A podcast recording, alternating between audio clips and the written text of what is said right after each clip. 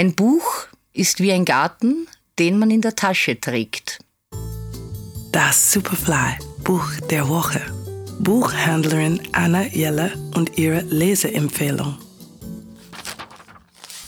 Dieses Büchlein gehört in jede Hosentasche und in jede Handtasche.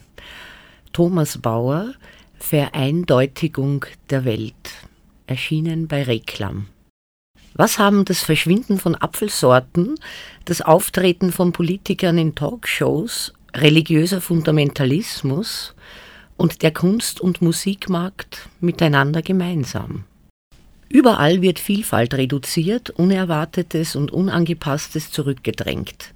An die Stelle des eigentümlichen Inhalts rückt vermeintliche Authentizität. Nicht mehr das Was zählt, sondern nur noch das Wie. Thomas Bauer zeigt die Konsequenzen auf, sollten wir diesen fatalen Weg des Verlustes von Vielfalt weiter bestreiten. Das ist ein Buch, das erklärt den Zustand der Welt für mich wirklich aufs Trefflichste, weil viele von uns spüren ja so eine diffuse Wut und ein großes Unbehagen über, ich würde jetzt sagen, über alles. Und der Autor erklärt uns, warum das so ist und was jeder Einzelne auch dagegen tun kann.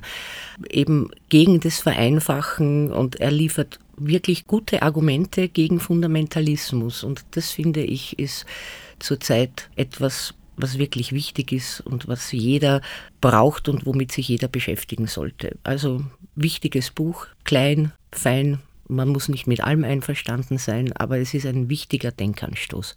Lesen Sie das bitte. Der Superfly-Buchtipp dieser Woche: Thomas Bauer, Vereindeutigung der Welt, erschienen bei Reklam.